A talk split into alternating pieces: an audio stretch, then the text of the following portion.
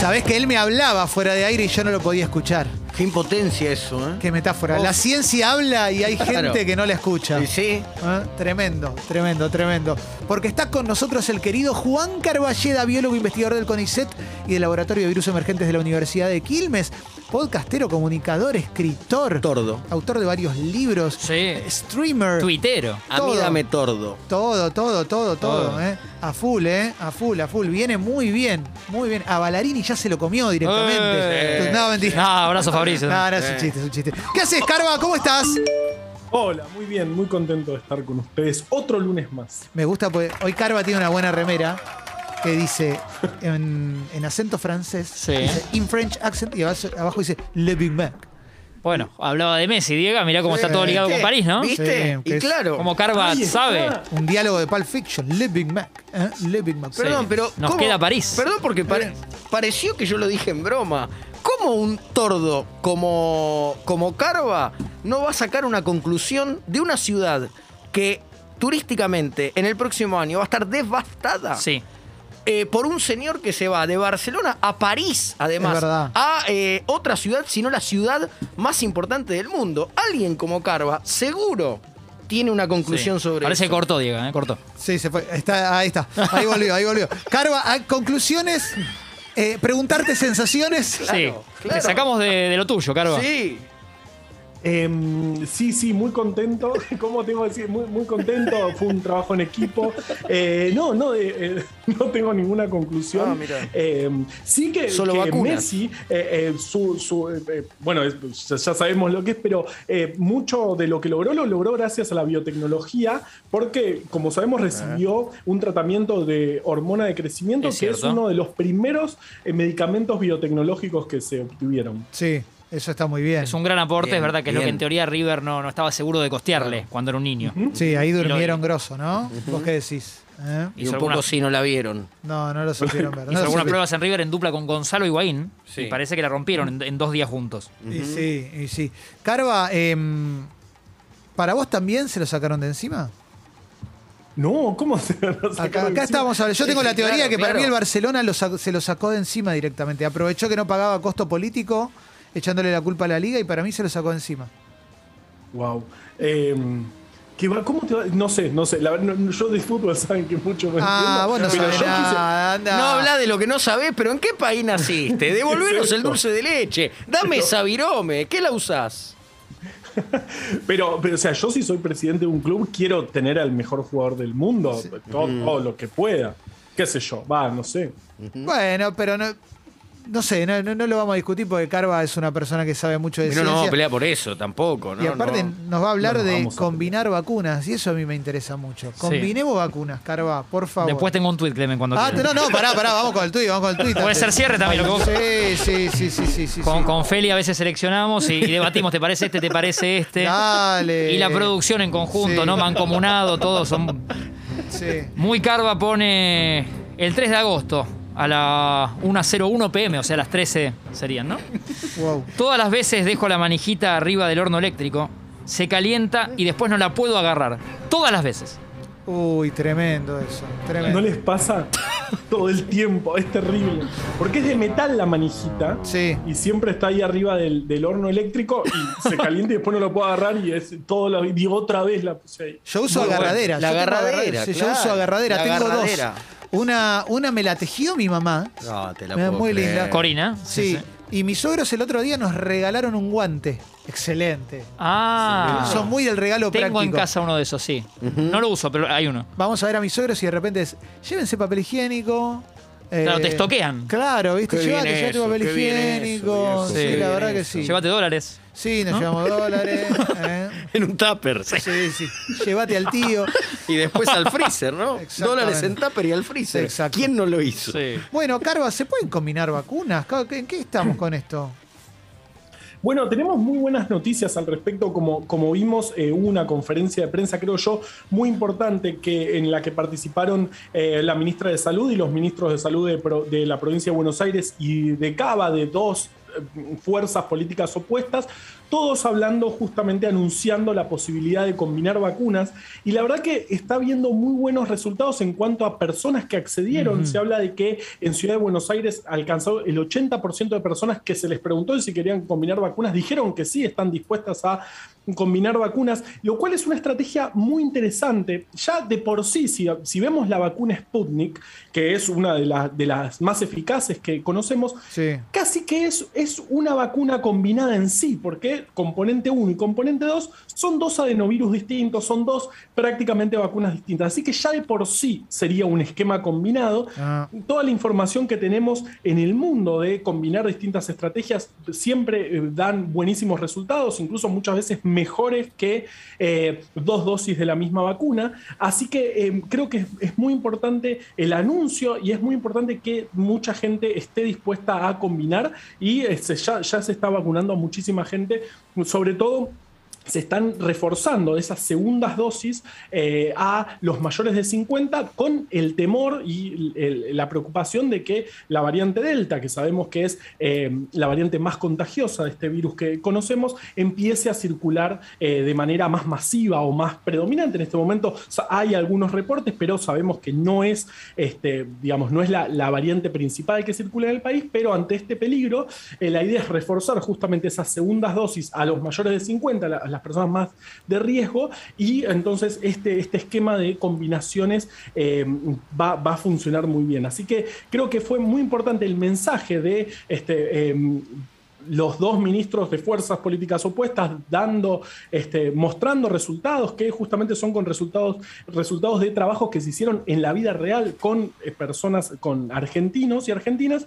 Así que eh, me, parece muy interesante y por eso lo quería traer. Es buenísima idea combinar vacunas, eh, no lo duden. Es, la, seguridad está recontra confirmada y todos los datos que tenemos de inmunogenicidad son siempre iguales o mayores que este, las dos dosis de la misma vacuna. Así que vamos por eh, la combinación de vacunas, que, es una estrategia espectacular. Carva, esto que, decís de la, de la variante Delta que todavía no, no está muy instalada, se supone que, se viene con toda, ¿no? Porque yo lo que noto y, te lo traslado a vos es que está lleno de gente que ya soltó.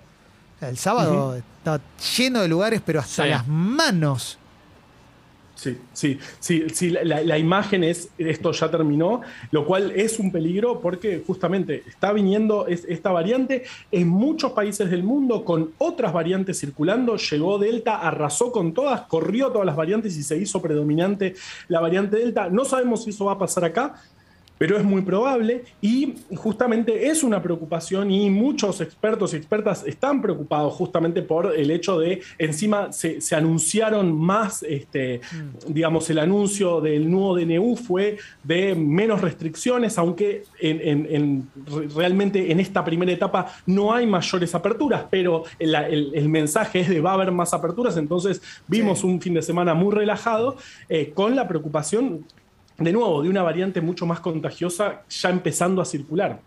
¿Y en el resto del mundo cómo, estamos? Porque no termino de entender bien cómo es la progresión de lo que pasa en los países donde hay más vacunación, pero que también tienen porcentajes de gente que, que, no se quiere vacunar. Pienso en lo que pasa en Estados Unidos, en Florida.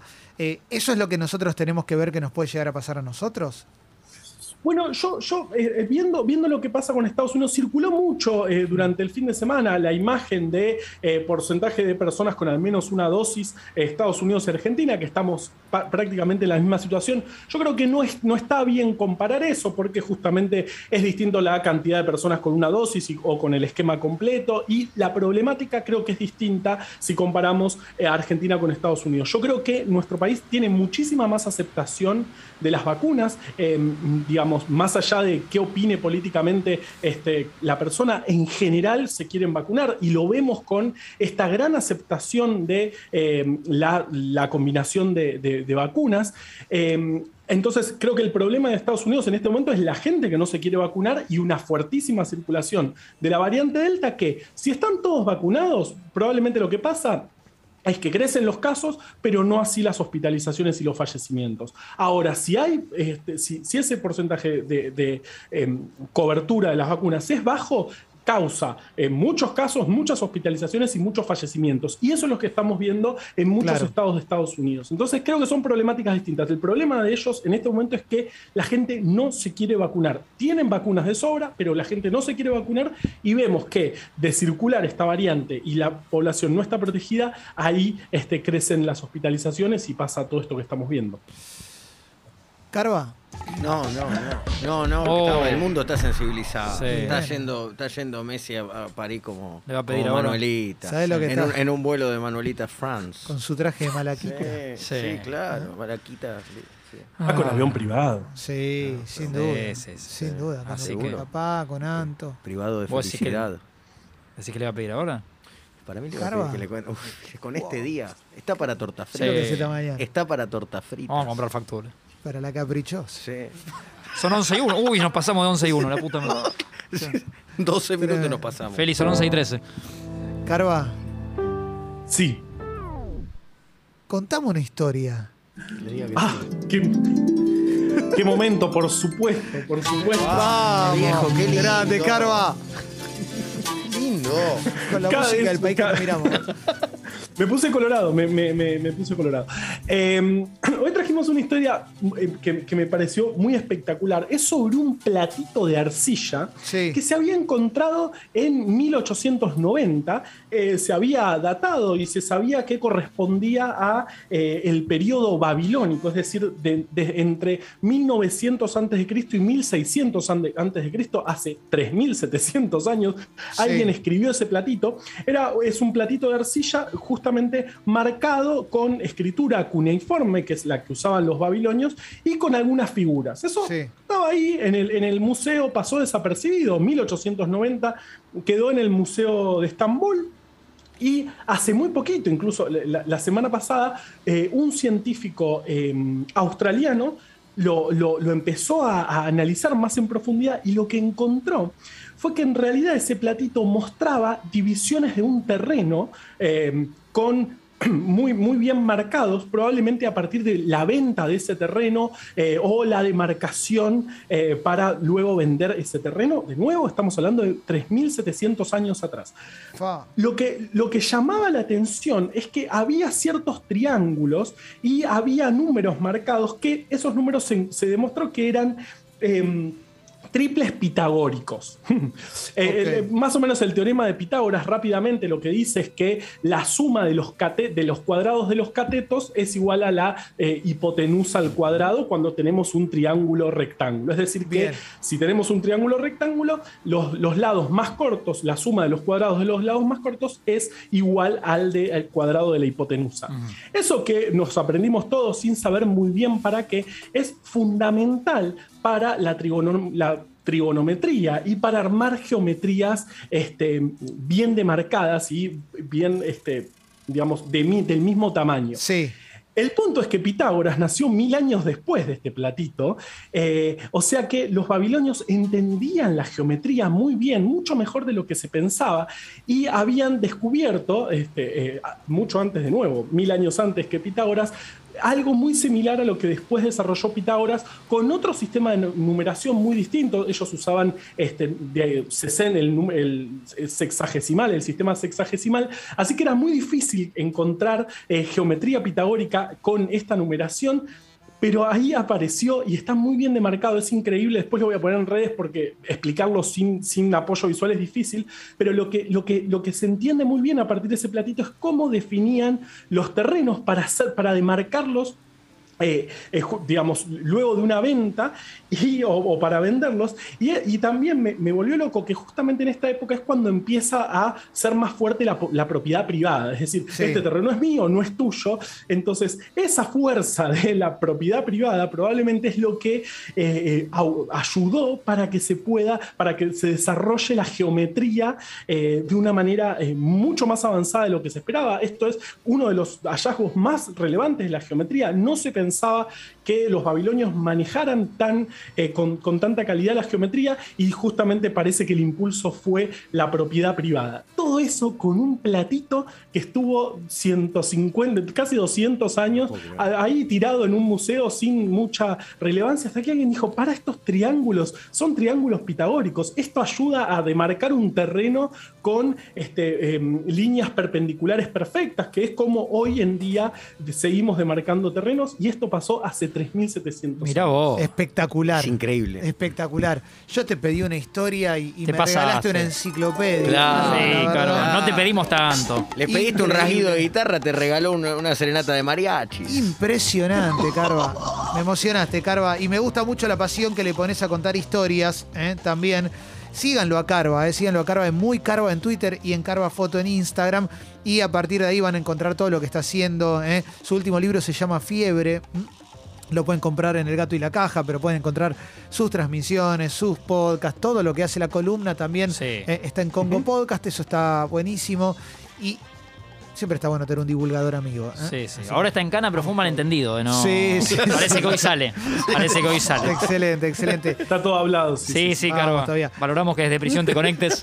Carva, eh, gracias por el lujazo, eh. como siempre, un placer. Nos vemos la semana que viene. Dale, nos vemos el lunes que viene. Abrazo. bien, Carlos. Abrazo, Carva. Abrazo. Qué grande, Carva, eh. grosso total. Sí. Vamos para adelante.